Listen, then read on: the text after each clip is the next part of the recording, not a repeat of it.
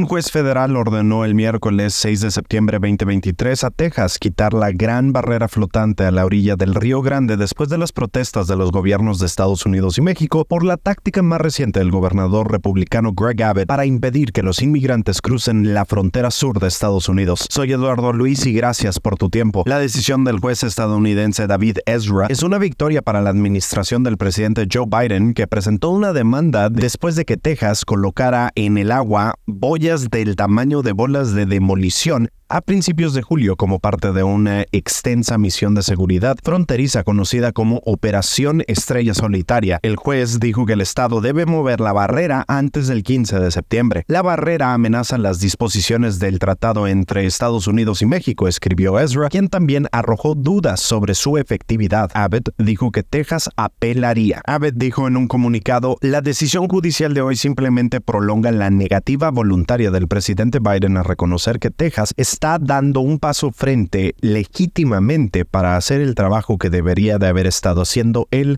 todo el tiempo. Texas utilizó docenas de boyas de color naranja brillante para crear una barrera más larga que una cancha de fútbol en un tramo del río donde migrantes suelen intentar cruzar desde México. Texas también ha instalado alambres de púas y valles de acero en la frontera y ha autorizado a agentes armados a arrestar inmigrantes bajo cargos de invasión de propiedad privada.